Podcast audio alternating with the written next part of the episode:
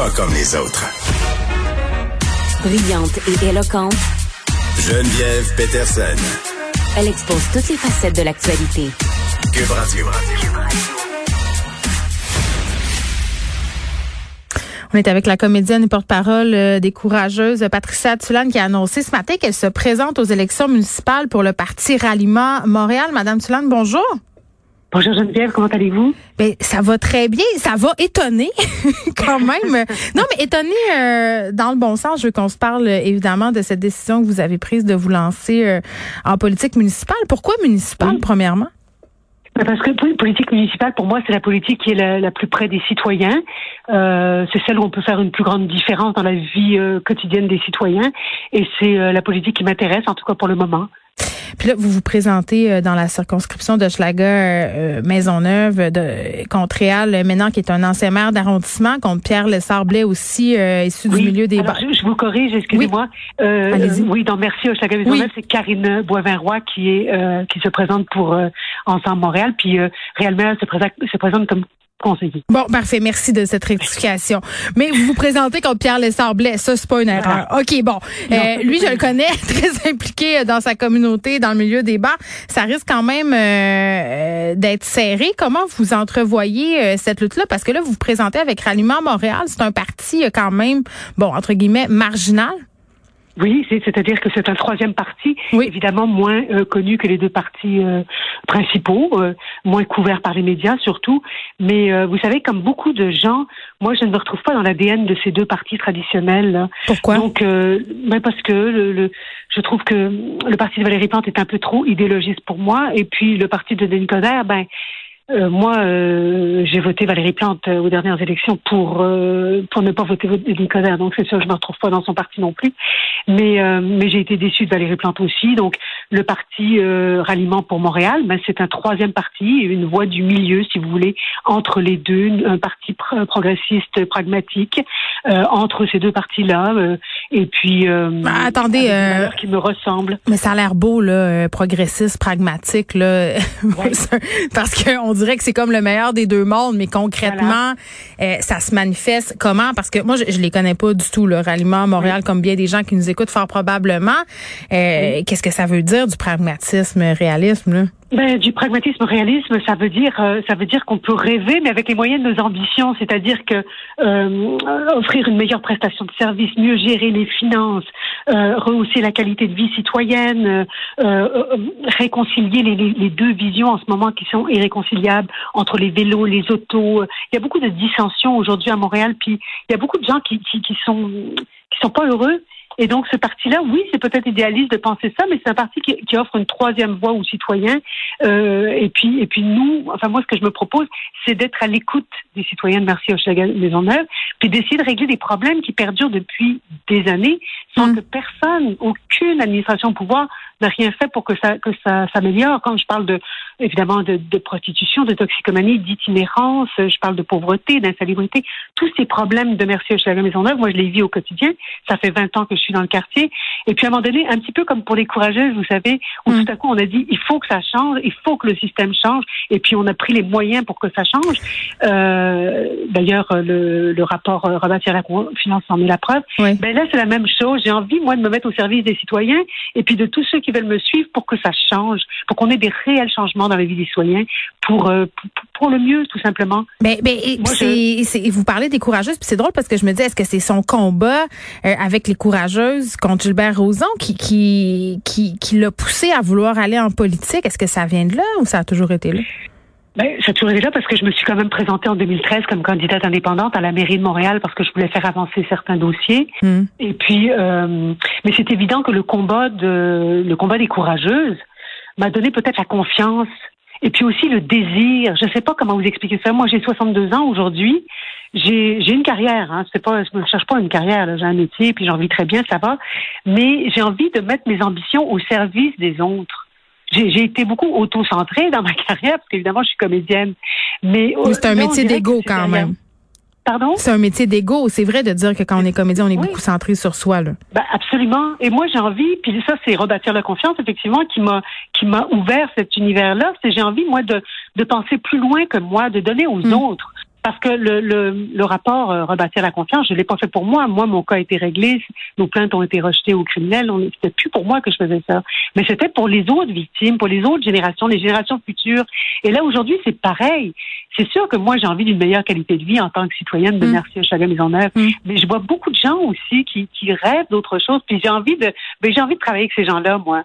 Et puis j'ai envie d'y aller. Et puis si les gens me veulent me suivre, tant mieux. Mm. Et puis euh, au moins j'aurais essayé en même temps, euh, se présenter médiatiquement comme porte-parole, des courageuses, comme comédienne, même Madame Tuan, c'est très différent que de se présenter à la face du monde comme comme politicienne. Euh, tu sais, on a vu l'accueil, euh, bon, j'allais dire, euh, je vais peser mes mots, tiédasque que les médias ont réservé à Jean Héroldi.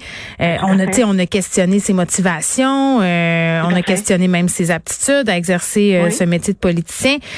vous la vivez bien la pression médiatique parce que vous avez un, un capital de sympathie, je pense en tout cas assez formidable avec tout ce qui s'est passé avec avec le courageuse, euh, là, la, politique, c'est une autre, affaire. Là. Ben, D'abord, euh, premièrement, je ne suis plus porte-parole des courageuses. Hein, À toute fin pratique, le mhm. mouvement C'est fini, oui. Ben parce que oui, on a été débouté en Cour suprême, mais euh, il y avait quand même une dimension politique là-dedans. Là. Vous savez que moi, mm. j'ai pris le téléphone pour appeler le cabinet de Sonia Lebel et j'ai rencontré Sonia Lebel. Et suite à ça, on a, les courageuses et moi, on a rencontré la ministre qui, qui finalement a, a, créé ce comité transpartisan avec euh, tous les autres partis euh, en mm. fonction. Alors, il y avait vraiment une dimension politique là-dedans. Là. Moi, je, la politique, euh, de toute façon, je pense que être citoyen, c'est on peut pas voter, c'est un acte politique. Oui, mais manger, mm. c'est un acte politique. Euh, consommer local, c'est un acte politique. Euh, mm. Vous comprenez ce que je veux dire? Lutter contre la criminalisation, c'est un acte politique. Tout est politique aujourd'hui dans notre société. Puis moi, j'ai l'intention une politicienne de carrière, puis je veux pas devenir une politicienne de carrière parce que justement, on voit ce que ça donne les politiciennes de carrière. Rien ne se passe. Alors moi, ce que je veux, c'est une citoyenne. Mon ambition, c'est d'être une citoyenne à l'écoute des citoyens et de travailler avec tous les organismes communautaires de Merci Maison Maisonneuve et Dieu sait s'il y en a, qui sont sur le terrain et qui peuvent m'aider, moi, à trouver des solutions à des problèmes qui perdurent depuis trop longtemps. Là, vous êtes en train de me dire que si vous si vous êtes euh, élu, vous allez seulement peut-être faire un mandat pour pas devenir une politicienne de carrière? non, je, je, ben, ça, ressemble à ça. Je veux dire que moi, ma carrière, je suis comédienne. Je ne vais pas dire autre chose. Je suis comédienne de formation. Allez-vous continuer de jouer en étant politicienne? Ça se peut-tu, ça? Non, non, non, non. Moi, je, je, je tourne le dos à ma carrière, si c'est le cas. Ah, bon, je ben là, je suis mêlée dans votre carrière. OK. Ah non, mais il y a bien des gens qui changent de, de carrière en cours de route. Bien sûr. Moi, je suis rendue là à 72 ans. Euh, je, vous savez, en vieillissant, on a moins de rôle en tant que, femme et tout ça. Et puis moi, j'ai un peu fait le tour. Puis justement, est-ce que c'est une porte de sortie? Parce que c'est une belle porte de sortie, la politique, justement, quand ça fonctionne moins bien dans notre métier, soit à cause de son âge ou parce qu'on est une pas femme. du tout moins bien. Je, je, moi, je suis directrice de plateau en doublage sur impression vocale. Je gagne très bien ma vie. J'ai une carrière. C'est pas du tout pour ça. Là. Puis si, si je suis pas élue, je vais retourner à ma carrière. Il n'y a aucun problème avec ça. Ce que je veux dire, c'est que j'ai l'impression d'avoir fait un peu le tour je comprends. J'ai l'impression que je peux être un peu plus hmm. utile que je le suis aujourd'hui. Moi, j'ai envie d'être utile. Je sais pas si. J'entends bien. Je sais pas. C'est dans mon, c'est dans mon ADN. J'ai, j'ai envie de servir à quelque chose. Euh, avec euh, rebâtir la confiance, j'ai eu l'impression de servir à quelque chose. Mm. J'ai trouvé ça très gratifiant. Puis j'ai envie moi de donner au suivant. J'ai envie. Je sais pas. Je suis rendue là dans ma vie. Et je pense qu'il y a beaucoup de gens à un moment donné qui, qui derrière leur carrière et qui font ben, peut-être que ça me convient plus, peut-être que j'ai hmm. envie d'autre chose.